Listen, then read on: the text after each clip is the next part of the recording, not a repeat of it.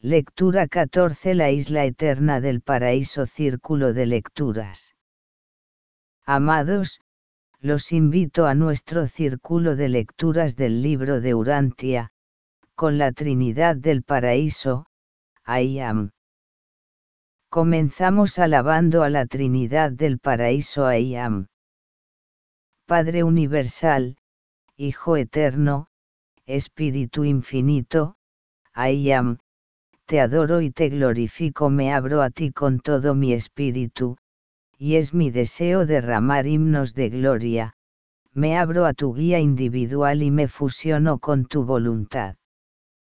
Te adoro y te glorifico porque estás guiando a toda la familia de tu creación hacia una luz más brillante, y en esa luz, mi personalidad abierta a ti te anhela, porque estás perfeccionando a cada uno de nosotros, de acuerdo con tu plan evolutivo ya previsto, para que con tu guía cumpla mi destino. Te adoro y te glorifico, porque sé que mi aprendizaje es una experiencia directa contigo, por eso pido iluminación, conocimiento, entendimiento y sabiduría para profundizar la siguiente lectura página 113 y 114 del libro de Urantia, documento 11. La isla eterna del paraíso. 118, 111, 01 El paraíso es el centro eterno del universo de los universos y la morada del Padre Universal, del Hijo Eterno, del Espíritu Infinito, y de sus divinos coordinados y asociados. Esta isla central es el cuerpo más gigantesco organizado de realidad cósmica en todo el universo maestro. El paraíso es una esfera material, así como también una morada espiritual.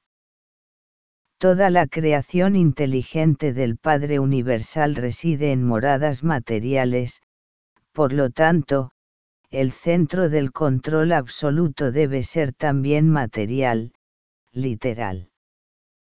Nuevamente debe reiterarse que las cosas y los seres espirituales son reales. 118, 211, 02 La belleza material del paraíso consiste en la magnificencia de su perfección física, la grandiosidad de la isla de Dios se exhibe en las estupendas realizaciones intelectuales y en el desarrollo de la mente de sus habitantes, la gloria de la isla central se muestra en la dote infinita de personalidad espiritual divina, la luz de la vida pero las profundidades de la belleza espiritual y las maravillas de este conjunto magnífico están totalmente más allá de la comprensión de la mente finita de las criaturas materiales. La gloria y el esplendor espiritual de la morada divina son imposibles de comprender para los mortales. Y el paraíso existe desde la eternidad, no hay archivos ni tradiciones respecto al origen de esta isla nuclear de luz y de vida. 1. La morada divina. 118, 311, 1.1 El paraíso sirve muchos propósitos en la administración de los reinos universales, pero para los seres criaturas existe fundamentalmente como morada de la deidad. La presencia personal del Padre Universal reside en el centro mismo de la superficie superior de esta morada de las deidades la cual es casi circular, pero no esférica. Esta presencia paradisiaca del Padre Universal está inmediatamente rodeada por la presencia personal del Hijo Eterno, mientras que ambos están envueltos en la gloria inenarrable del Espíritu Infinito. 118, 411, 1-2 Dios habita, ha habitado y habitará por siempre en esta misma morada central y eterna. Siempre lo hemos hallado allí y siempre allí lo hallaremos. El Padre Universal está cósmicamente enfocado, espiritualmente personalizado, y geográficamente reside en este centro del universo de los universos.